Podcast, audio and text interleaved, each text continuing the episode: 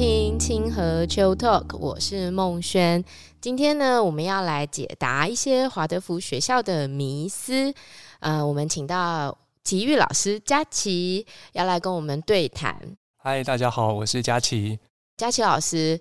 我儿子今年一年级，然后呢，他一直叫我买棒球手套给他，他想要投接球。但是呢，我印象中这么小的孩子，好像球越小颗越不建议玩。然后，甚至是我女儿，一直到现在五年级了，终于可以打篮球了。那我记得在她很小的时候，因为我们都很喜欢看欧洲杯，然后都还很想要送她去学那个踢足球啊。很多小朋友穿那个足球队制服，好可爱。但是好像听说踢足球像在踢人头，所以不能踢足球。我其实不太理解。羽毛球到底几岁可以打呢？那打网球呢？那乒乓球呢？所以，我们请佳琪老师来帮我们解答。我自己在看待这些所有的球类运动呢，或者是所有的运动都好，我的想法都会是呢，它其实没有限制。那我也有听过各式各样不同的呃，关于孩子们的发展，或者是华德福的体育活动的规划。那我的想法都会是，他们可以拿来当成一个参考。就是你知道主要的路径是这么走，但是在这个主要的路径之外呢，其实呢可以做各式各样的尝试。那我怎么知道我的尝试到底可不可以呢？都或是到底要试到多少呢？所以它的原则就是，只要还在玩的状态，我觉得都很棒。比如说，如果有竞争性，输了就不高兴，这样可以吗？那就要看小孩他可以接受到的范围在哪里。我们如果先以家里的状况来说的话。只要都还是处在父母之间、兄弟姐妹之间彼此的玩耍的状态，我其实不觉得任何的球类有需要限制。可是当然你会看到很清楚的一个情形，就是小孩他有他的身体的需求，或是身体上的限制。有一些球类其实他就是没办法做，像是羽毛球，他们就是没有办法在比较小的阶段的时候去瞄准到，或者去使用工具去打到那颗球。篮球的话，他也没有办法，因为他肌肉还没有发展，我没有办法运球。可是他有可能可以踢球，我们不我们不说足球，他有可能也可以做简单的丢球。那只要还没有进入到我们大人所定义的这样子的球类规范或者是训练的状况下，其实让他们做这些活动都是很好的尝试。就是在玩的状况下，而不是说我一定要一比几，然后遵守某一种规范。而且在玩的状况下，啊、呃，很重要的一个品质是以小孩子的状态为主。我们很容易的在玩的状况下，把大人的投射加进去啊。那这个大人的投射，他就会让小孩子的需求变得模糊，因为小孩子们会感受到这样的事情的时候会去追。有时候小孩子的比赛，他不是因为他真的知道赢了会怎么样，而是因为他赢了之后都会有掌声啊，都会有赞美，你做的好棒。他感觉到他那样子可以得到更多的注意的时候，他会经由他想要赢得这个比赛，获得更多的注意。可是对他本质上来说，其实他有可能只是想要活动身体，那这个目标就会开始的被混淆。所以回归到最基础的话，越小的孩子，其实大人跟他玩越多，身体来说的帮助是越大的。可大人要很小心自己的投射，不要太把制式的或者是训练式的东西呢先带进去，因为他都会慢慢的让孩子们忘记自己，或者是没有办法享受在使用身体的过程里。所以其实觉得好玩很重要。如果孩子已经觉得不好玩了，比方打羽毛球，我打你接，你打我接，大家都还接得到的状况下，是还蛮好玩的。可是如果真的进入训练的时候，就不是这么一回事了。你可能要先从步伐开始，好，是不是就是不一样的品质在里面了？那我了解你的意思，等于是说，那他会不会有一个呃，有一个说？几岁比较适合做什么？几岁比较适合做什么呢？大部分的球类呢，大部分都会，尤其是正式的训练，大部分都会在五年级之后建议。因为在五年级了之后，快一点的话，可能有一些孩子可以四年级。那这个以孩子们的个体性去评估。之所以会这样，是因为很多的球类它需要你的身体的肌肉发展到某一个程度，协调性、控制能力，这些都会需要在前面的阶段靠玩具堆叠。譬如说鬼抓人，或者是红绿灯，从楼梯上跳来跳去，这些他们很习以为常的，而且规则性很低的事情去做。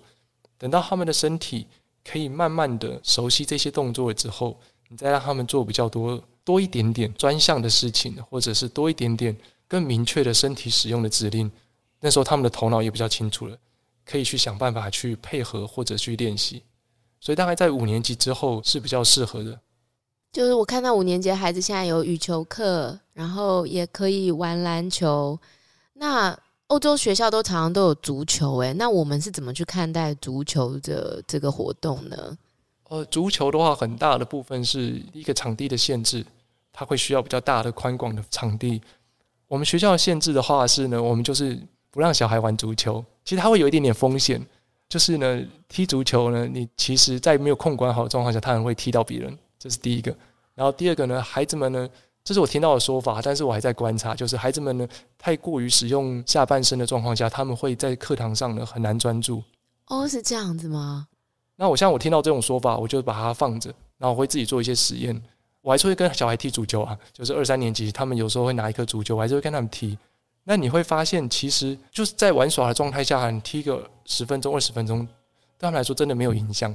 只要不要进入到竞争，或者是情绪起来，或者是太沉浸在那个状态底下的时候，其实我觉得他们很好啊。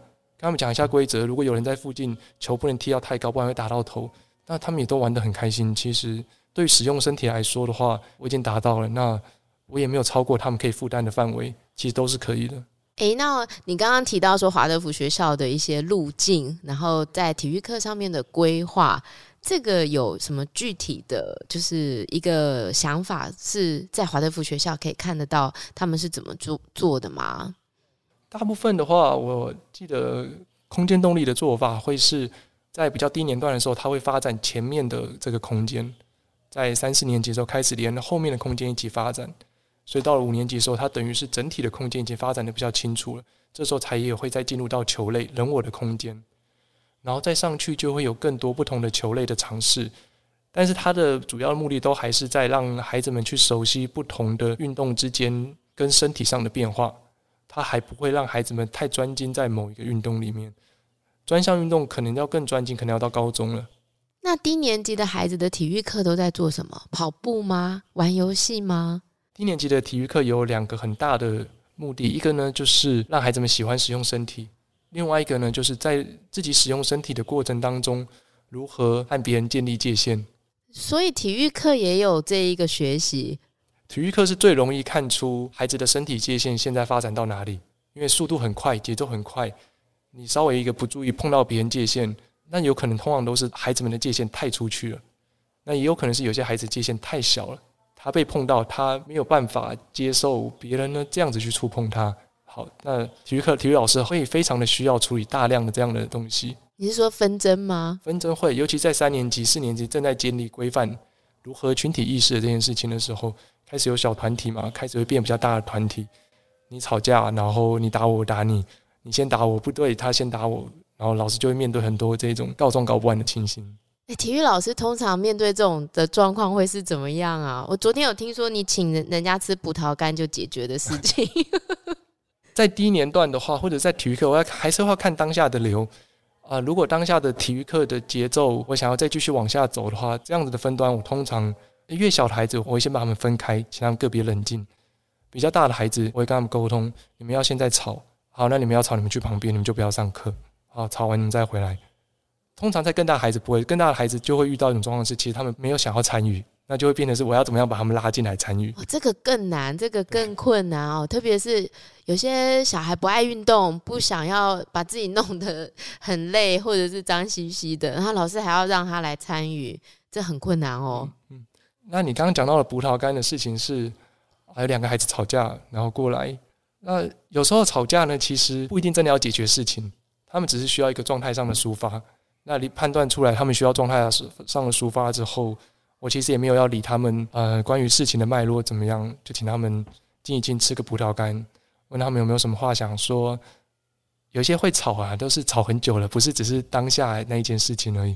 吃一吃葡萄干，他们心里稍微缓冲了，觉得好，可以再重新看待彼此的关系，然后就再回去了。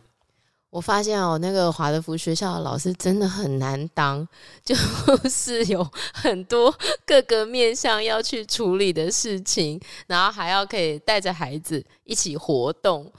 好，那今天我觉得我们终于解答了一个迷思哈，就是说我们要从事这些运动，其实都没有不好，也没有不行。但是在家在跟孩子玩的时候，反而是大人自己要小心哦，要谨慎的去看待我们在玩游戏的这个过程，不要放入太多的期待啊、规范啊，然后让孩子必须去遵守某些东西，反而是要以孩子为主体。那等到他们的身体的协调性，还有呢，他们的。呃，在成长的过程，真的可以去接触更多的球类运动的时候，哦、呃，可能是五年级之后，这样对他们来说也会是一个比较好的发展，是这样，佳琪老师。哦，谢谢你。那今天非常谢谢佳琪老师，那也谢谢你的收听，我们下次再见，拜拜。谢谢大家。